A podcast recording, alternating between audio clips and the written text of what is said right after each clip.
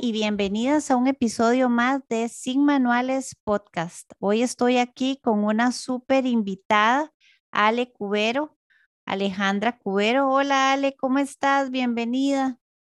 Hola, muy bien, saludos a todas. Feliz de estar acá, muy honrada y muy contenta de participar. No, el honor es todo nuestro. Ale eh, es psicóloga, también es asesora de lactancia, educadora en disciplina positiva para la familia, mamá de Mau. Mau tiene dos años y cuatro meses. Ale trabaja en el Hospital de Niños desde hace 12 años y también hace cinco inició con su consulta privada. Eh, Ale la conocí en una de esas eh, vueltas de la vida que estuvimos hablando un poquito sobre algunos temas y realmente desde que la conocí pues me encantó cómo aborda los temas, la tranquilidad que le da a uno como mamá y su trato con los niños. Así que Ale, bueno, no puedo estar más feliz de que estés acá. Pues yo feliz también de verdad de participar. Me encanta que, que la parte introductoria, eso de mamá de Mau, porque me hace identificarme eh, como psicóloga, obviamente, y también como mamá, ¿verdad? Como es entender lo que pasa en la vida real, tenerlo día a día. Exactamente, porque muchas veces se nos olvida eso, ¿verdad? Vemos tanto en redes y a veces como que todo suena eh, irreal y tenemos que a veces aterrizar. Entonces eso es lo bonito de esto, ¿verdad? Podemos hablar desde, desde, todas las, las, perspectivas. Y el tema que traemos hoy a mí me encanta y se, le había comentado a Ale, eh, la autorregulación de las emociones. Y yo creo que muchas mamás se van a identificar. Hay días en los que uno anda súper preocupado, estresado con algún tema y ese es el día que el chiquito más llora, más quiere estar alzado, más irritado está y uno dice, pero ¿por qué hoy que necesito que tal vez esté más tranquilito? Entonces yo creo, Ale, que todas las mamás nos vamos a sentir súper identificadas con este tema tan lindo. Y si quieres, para empezar, Ale, contarnos un poquitito qué es la autorregulación de las emociones. Perfecto. Como decís vos, Gaby, definitivamente eh, con este tema de las emociones siempre hablamos mucho de la regulación de las emociones de los niños, ¿verdad? Y poco volvemos a ver nuestras emociones, poco nos volvemos a ver a nosotras. Entonces, para mí es súper importante que nos quede claro qué es esa autorregulación de las emociones, ¿verdad? Que es la habilidad de regular mis pensamientos, mis sentimientos y mis acciones, ¿verdad? Suena muy fácil como el concepto. La práctica es lo que nos trae mayores retos, ¿verdad? Porque implica muchísimas cosas de volver a ver hacia adentro, volver a ver qué es lo que hemos hecho, qué es lo que ha pasado con nosotras, ¿verdad? Y cómo estamos actuando en ese momento. Es poder poner una pausa entre lo que estoy sintiendo, lo que estoy pensando y lo que voy a hacer. Es complicado. Será fácil decirlo, pero es complicado hacerlo, ¿verdad? Porque requiere, ¿sabes qué, Gaby? Requiere muchísima práctica y de muchísima conciencia, que creo que es lo más importante, ¿verdad? Y es lo que el día a día nos quita, porque nosotras como mamás estamos pensando en mil cosas, haciendo mil cosas, ¿verdad? Que voy a llegar tarde a tal lado, que tengo el trabajo, que esto, que lo otro, que mi pareja, tantas cosas, ¿verdad? Que nosotros estamos como en modo automático, entonces poco volvemos a ver, exacto, poco volvemos a ver hacia adentro y decir, bueno, ¿qué es lo que está pasando conmigo? ¿Verdad? ¿Qué es, ¿Qué es eso que estoy sintiendo? Y, y es curioso porque como vos lo decías, cuando nosotros volvemos a ver esos días en que los peques están como más irritables, más terribles, algo pasó con nosotros también. Sí. ¿Verdad? Va súper relacionado. Exactamente. Exactamente. Y, y, Ale, eh, ¿cómo influye? Yo sé que influyen súper directo, digamos, todas estas emociones pero cuando estamos, a veces a mí, digamos, es mi hija la que me recuerda que yo estoy desregulada. No sé si, esta palabra es apropiada, porque donde ya yo empiezo a ver que ella se está comportando como de cierta forma, yo empiezo a hacer mi análisis y, y a veces es tardío y a veces me cuesta, ¿verdad? Pero entonces, cómo nuestra regulación influye en la autorregulación de nuestros hijos y nuestras hijas. ¿Cómo podemos hacer nosotros realmente para que en ese momento en que nos damos cuenta, hacer algo al respecto? Pues Gaby, en realidad es que nosotros somos como ese patrón.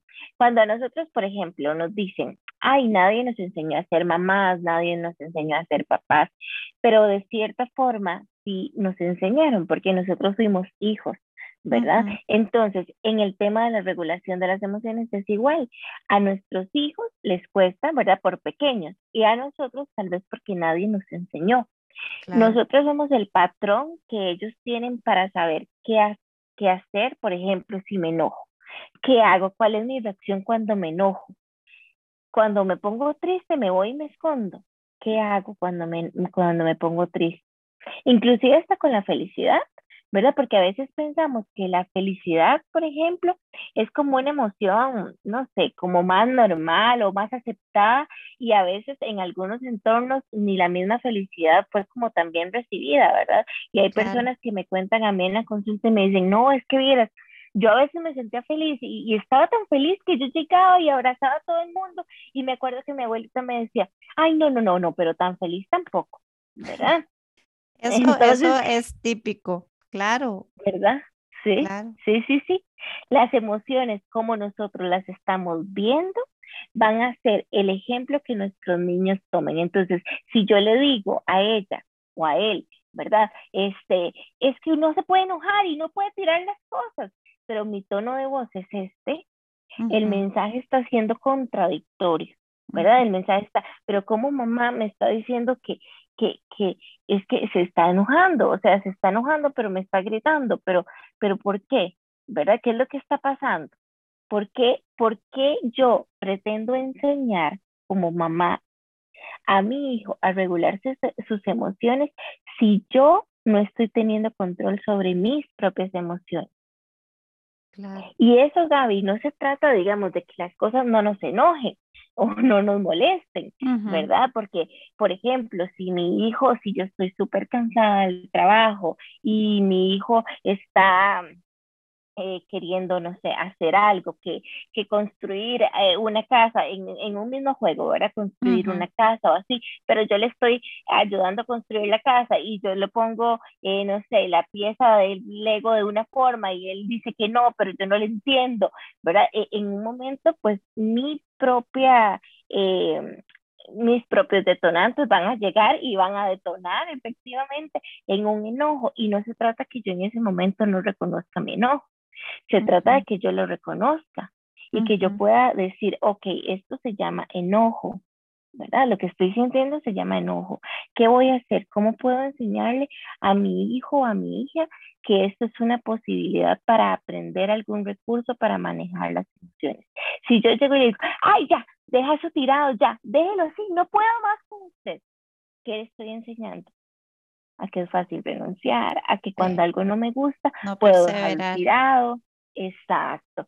Mi, los papás a mí siempre me dicen, es que es la tolerancia la frustración de esta chiquita, de este chiquito. Y, y yo siempre les pregunto, ¿y cómo es la de ustedes?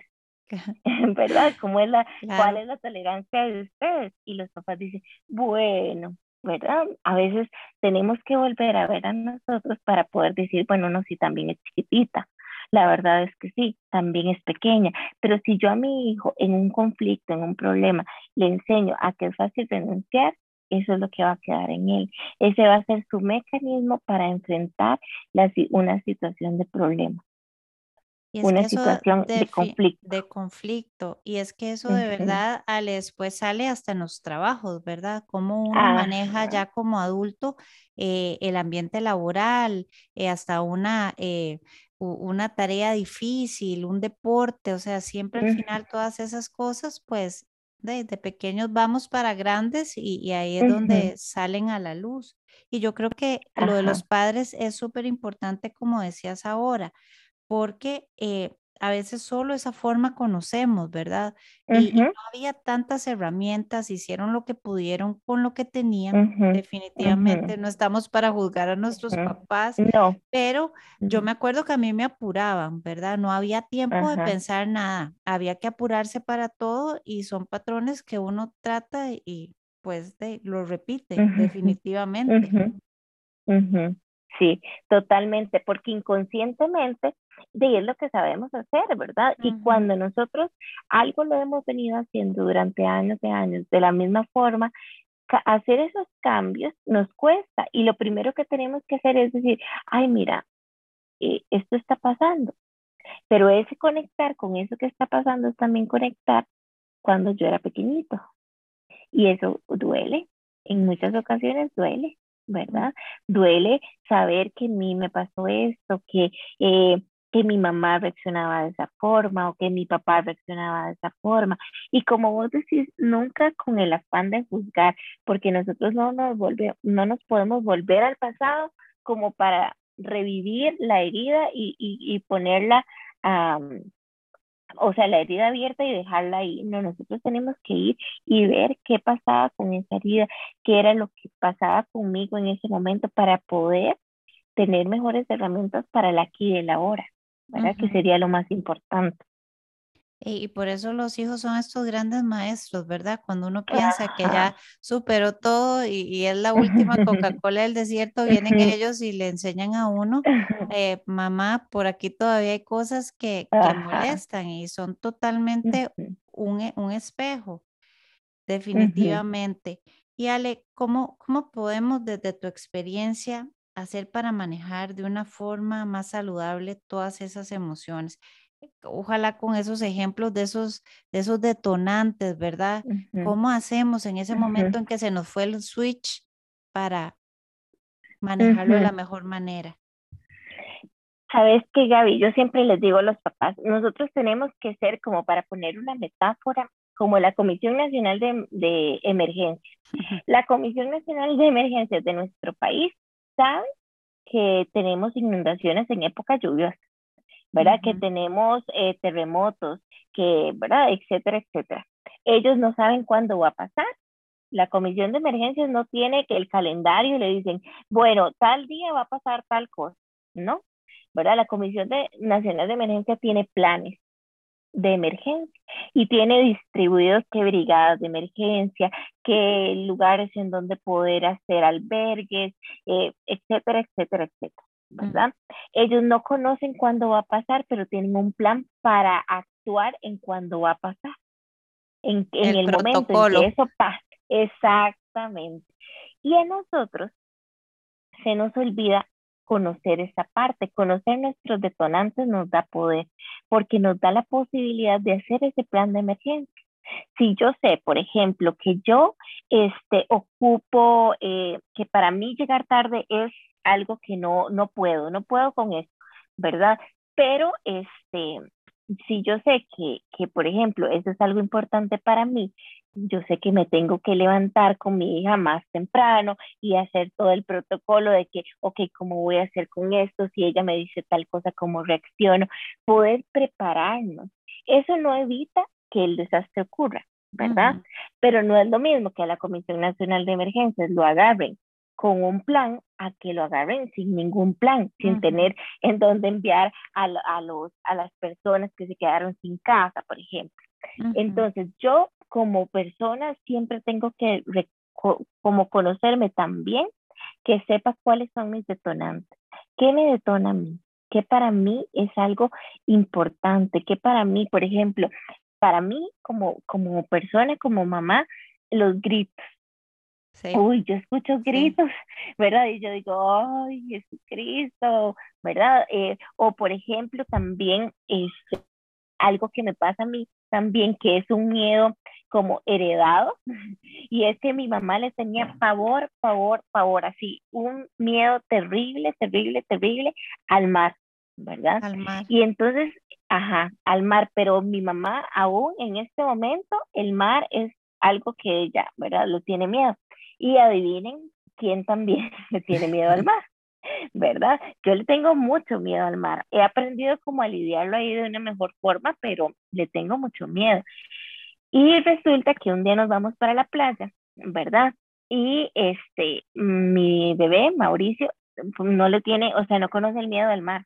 Ellos son Nada. cero miedo. Libre, cero miedo, ¿verdad? Y en ese momento lo veo yo andando por, por, la orilla de la playa, pero yo sentí que, que, ya no era la orilla, sino que se estaba acercando más, eh, eh, yendo como más al fondo, y, y yo entré como en un estado ahora que yo, ay, no, ¿qué está pasando? Y, y, empecé a escuchar a mi mamá decir, se va a ahogar, se va a ahogar, el mar es peligroso, por favor, ¿qué está haciendo? ¿Verdad? Y yo nada más decía, tengo que salir de aquí, tengo que llevármelo. Y, mi, y yo lo veía a él, era como, como estar viendo como una película. Una película. ¿Verdad? Ajá, porque yo lo veía a él con su cara súper sonriente, feliz, se reía y yo mm. sentía un pánico por dentro, era un pánico, un miedo, y yo decía, ay no, e-, era una cosa, una experiencia extraña, ¿verdad? Y yo dije, no, no, no quiero tampoco en este momento transmitirle a él todos mis miedos aprendidos y todo lo que yo he aprendido de que el mar es peligroso y todo eso, si él lo está disfrutando así, ocupo un plan, ¿verdad? Ocupo algo. En ese momento pedí ayuda, le dije a mi esposo, Kike, por favor, ocupo tu ayuda, o sea, me estoy sintiendo muy mal y, siento que no puedo con esto, no puedo con esto. Y entonces él vino a mi rescate, ¿verdad? Se quedó con el bebé, yo me fui, me fui para, para, ¿verdad? Como para, para la, la, la playita esta, eh, la, la camita esta de, de, de playa, ¿verdad? Me senté ahí, empecé a respirar y yo dije, ok, Alejandra, ¿qué pasó aquí? Vamos a ver esto con amor, con detenimiento, pero ¿qué fue lo que pasó? Ese no fue tu miedo, tu miedo fue aprendido, ¿verdad? Tu miedo fue aprendido por tu mamá y ella le tenía mucho miedo y vos querés seguir teniéndole miedo, querés que tu hijo le siga teniendo miedo. Aún te puedo decir que en este momento, Gaby, es un miedo no superado, ¿verdad? Cuando voy a la playa. Uno los maneja, pero hay unos que son no superados. Exacto, exacto. Y entonces, ¿qué hacemos? Tenemos un plan. Por ejemplo, yo comparto con él, hacemos castillos de arena, etcétera, etcétera, etcétera.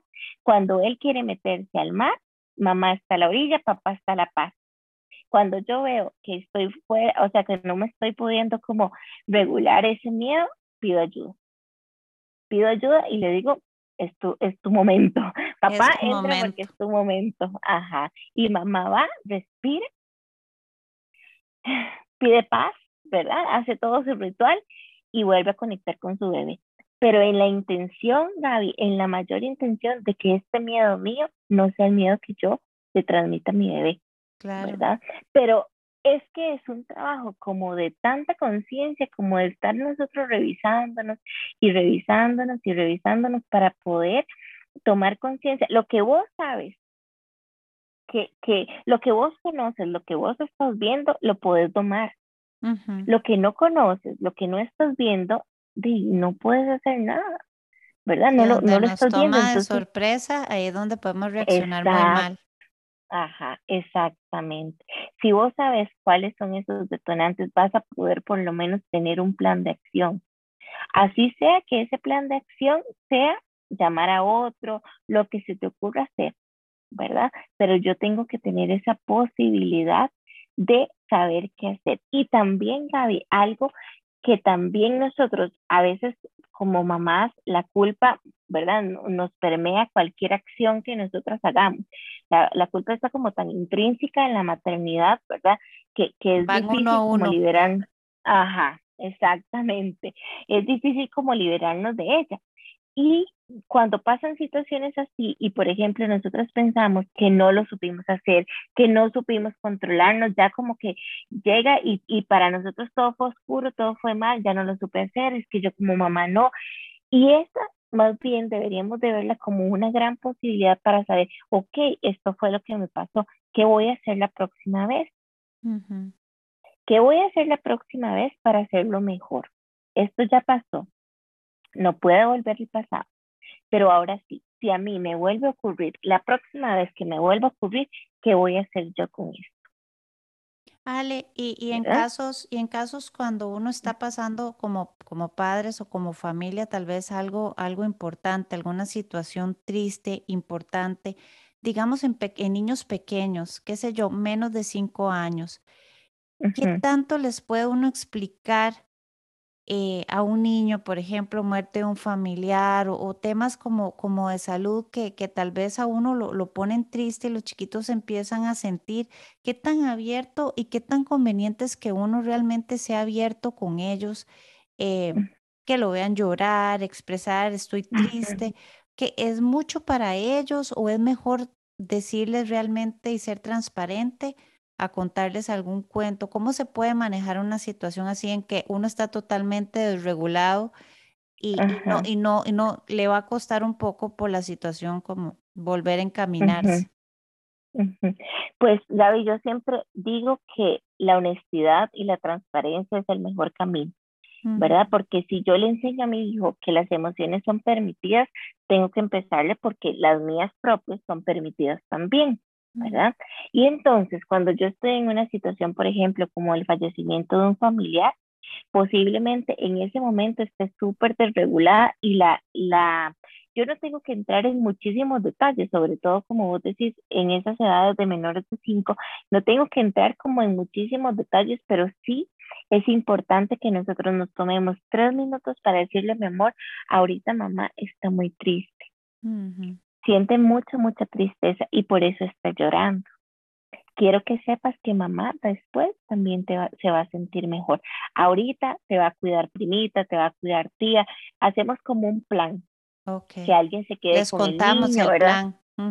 Exacto, le contamos el plan porque la anticipación le va a permitir a ella sentirse segura. ¿Verdad? O a él sentirse seguro. Vas a ver que mamá está triste, que por eso está con otra persona, que mamá está llorando porque pasó algo que la hace sentir triste, pero que esa tristeza se vale, que no me tengo que esconder detrás de una pared para poder llorar.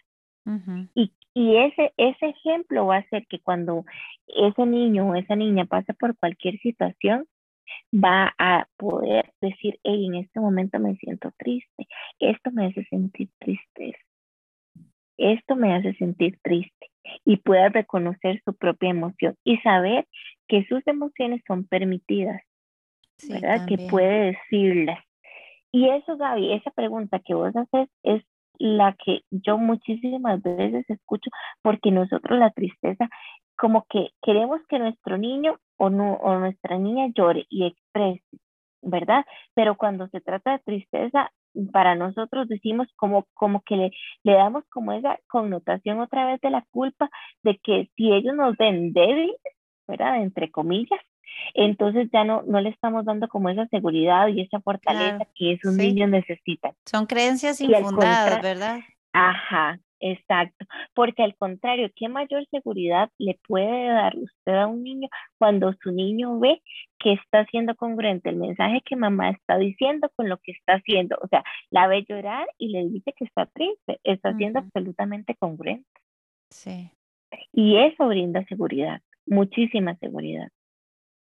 Claro, que qué importante, ¿verdad? Porque a veces no nos mostramos como somos, hasta el cansancio. A veces estamos cansados y, y cuesta como decir, mamá está cansada ahorita, ahorita jugamos, ¿verdad? No nos permitimos como mamás tampoco tener esos espacios ni, ni regularnos de esa forma, porque a veces hasta el mismo cansancio termina en que perdamos la paciencia más rápido. Exacto, exacto. ¿Y qué hubiera pasado si se toma unos cinco minutos y puede decir, mi amor, ya vengo, voy a tomar un vasito con agua. Tal vez eh, todo lo que se viene después, no digo que de fijo se pudo haber evitado, pero abro la pregunta de que se pudo haber evitado tal vez. Pudimos haber tomado un plan de acción y haber reconocido nuestra emoción y poder decir, bueno, si en este, en este momento ya me siento súper cansada o, o, tuve un día súper súper difícil, voy a ir a tomar un vasito con agua, voy a ir y, y, o lo que sea, lo que necesitemos en ese momento. ¿verdad? A veces escuchar este, una canción, un podcast, ¿verdad? Cualquier cosa en ese momento me va a ayudar a mí a, a, a sentirme un poquito mejor y poder tomar como otro aire para poder continuar y poder seguir. Necesario. Ajá, exactamente, es necesario, exactamente. Y Ale, y, nosotros como papás, pensando en ese momento difícil, digamos, en que están tristes, están llorando, ese berrinche, ¿verdad? Que, que, que empieza, al menos yo lo he vivido como a partir de los dos años, ¿cómo podríamos ayudar a nuestros hijos e hijas a manejar esas emociones? Pues Gaby, el primer, la primera recomendación que yo siempre les doy a los papás es que nosotros validemos las emociones de nuestros hijos. Yo te pregunto algo. Si, si, vos llegas con una situación difícil y me la cuentas, digamos, eh, como amiga y llegan y me dices, dale, mira, me está pasando tal y tal cosa, y mi respuesta es, ay, Gabriela, por favor, contrólese, ¿qué le pasa? ¿Qué va a sentir usted? No le vuelvo a contar nada. Mm, exactamente. Usted va a decir, ah, no, pero este, este no era el lugar y esta no era la persona, ¿verdad? ¿Qué pasaría si yo llego y te digo, ay Gaby, te entiendo. Claro, entiendo que estés triste. Cuando pasa uno por esa situación, la tristeza es algo que, que puede pasar, ¿verdad? ¿Qué sentirías vos? Sí, entiendo, siento empatía. Digo, entendió, o sea, puede, puedo estar hasta, hasta en silencio, entendió mientras, mientras e, empezamos como a, a sentir realmente que, que fue el detonante. Exacto. Y puede ser que tal vez lo que yo estoy viendo a mis ojos no estoy entendiendo nada, ¿verdad? Porque sobre todo esa edad de los dos que hay como comportamientos tan irreverentes, ¿verdad? Y, como tan cosas que de verdad no entendemos, o sea, que nosotros decimos, ay, pero ¿qué es lo que quiere, verdad? Un día de estos mi bebé quería hacer una tienda de campaña, pero cuando yo me imagino una tienda de campaña, en mi cabeza de salta la idea de que yo agarro una cobija, una sábana y, la hago hacia arriba, ¿verdad? Pues él quería una tienda de campaña que la cobija estuviera encima del sillón, no, no sobre, o sea, es, totalmente encima del sillón y mi, mi cabeza no cabía, ¿verdad? Yo no le entendía, entonces yo le decía, mi amor, no te estoy entendiendo, y entonces más lloraba. Más bravos se ponen, se frustran. Exacto. Y, y seguro yo me imagino esa cabecita que dice, pero ¿cómo no me estás entendiendo? ¿Verdad? ¿Cómo no me estás entendiendo? Y también, Gaby, algo importante, aquí hago como un paréntesis, que nosotros cuando vemos esa conducta de enojo y esa, esa mm, conducta tan desbordada, el cerebro del niño en ese momento está en un estado de sobrevivencia, está tratando de sobrevivir ante lo que está pasando. Y el estado de aprendizaje está apagado en ese momento porque sobrevivencia y aprendizaje no son compatibles. Si uno se enciende, el otro se apaga. Entonces, si en ese momento yo trato de enseñarle y decirle que eso no es así, que no se enoje, que esto, que lo otro, no estoy logrando nada. Si no yo asimilar nada. E, exacto. Si yo cumplo estos tres pasos, valido la emoción, ¿verdad? Le describo cuál emoción es y le describo por qué está pasando. Por ejemplo, yo le digo, mi amor, entiendo que en este momento estés triste, estés enojado. Cuando a uno no le salen las cosas de la, de la forma que uno quiere, te entiendo, uno se enoja, ¿verdad? Entonces, le valido, le describo cuál es esa emoción, le, se la nombro, se le digo enojo, tristeza, cuál es esa emoción y le ayudo a buscar algún camino que le ayude a la autorregulación. Entonces yo le, le puedo proponer como algunas opciones, le puedo decir, mi amor, ¿qué te haría sentir mejor en este momento? Y ves que la pregunta es, ¿qué te haría sentir mejor a vos? Para que él aprenda ese proceso, ¿verdad? Entonces, ¿qué te haría sentir mejor a vos? ¿Quieres pintar con estos lápices o quieres usar la plasticidad?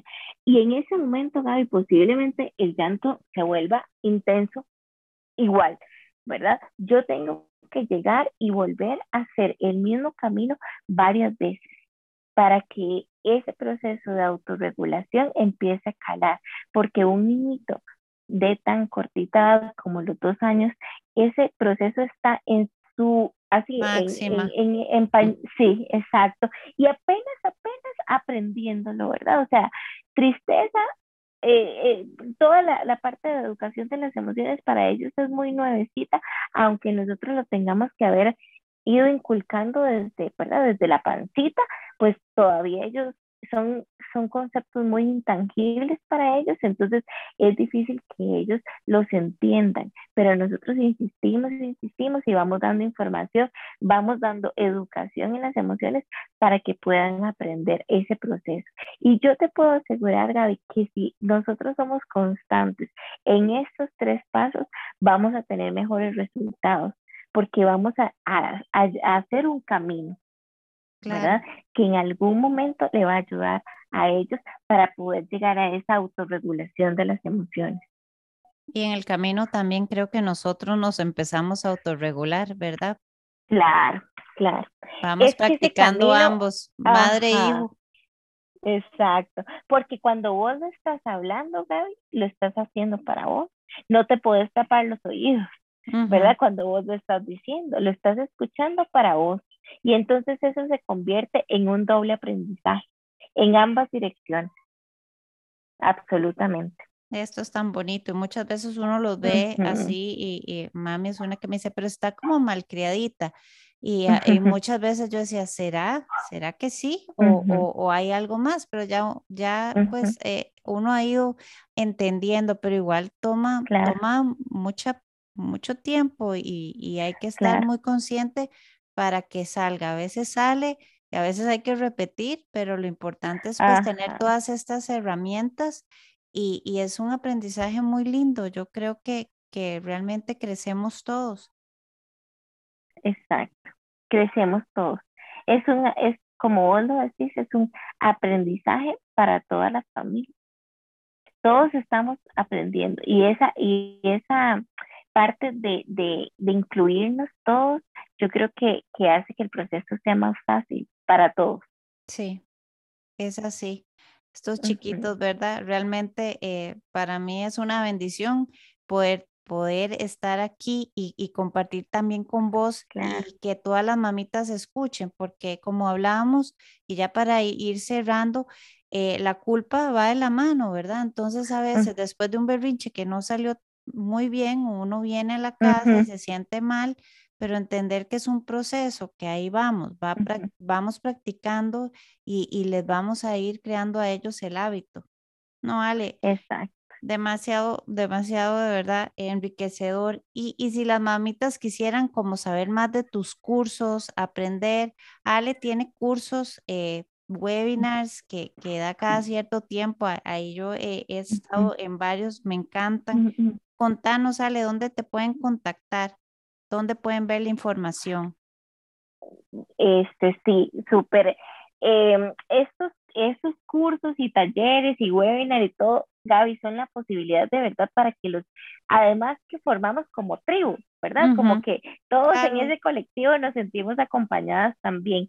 Pueden ver mi Instagram en, en, en Instagram yo tengo una página y ahí estoy publicando constantemente este, información acerca de los talleres, acerca de los cursos que yo estoy dando y también eh, pueden contactarme al teléfono de la clínica que es 87 889999. Ese es el, el, teléfono y, este, y cualquier consulta ¿verdad? Que, que ocupen cualquier información que, que necesiten. Yo con muchísimo gusto. Este es un tema que me apasiona, es un tema que me encanta porque creo que es lo que más ha cambiado o impactado en mi maternidad. Entonces me encanta compartirlo siempre. No, y a nosotros realmente nos encanta eh, poder tener esta información. Yo voy a dejar en el, en el post de Instagram toda tu información si la quieren buscar en Instagram es psicóloga Ale Cuero, pero igual no se preocupen que ahí les dejo el número de la clínica y les dejo eh, la cuenta de Instagram para que puedan encontrar a Ale fácilmente. Y bueno, Ale, no me queda más que agradecerte por este espacio. Yo creo que realmente nos llevamos herramientas muy valiosas y bienvenida y espero tenerte en algún otro episodio por acá. Pues yo feliz, creo que dije el teléfono mal, Gaby, pero es, bueno, 8799-8888, más bien repetí los 9 y no los 8, pero bueno, ahí, ahí vos este, haces la corrección yo, en, yo en, el post. Ahí les dejo la información correcta. Sí, de verdad feliz de, de, y muy honrada de poder este, acompañarlas hoy. Eh, me encanta, me encanta abrir esas posibilidades, ver cómo mamás así como vos, tan, con ese corazón tan hermoso, abren estos espacios para compartir con otras mamás. Me, me encanta, de verdad que lo disfruté un montón. Ah, yo también, Ale, yo también. Y de verdad esperamos que no sea el último. Y a todas, buenas noches y nos escuchamos en el próximo episodio de Sin Manuales Podcast. Buenas noches.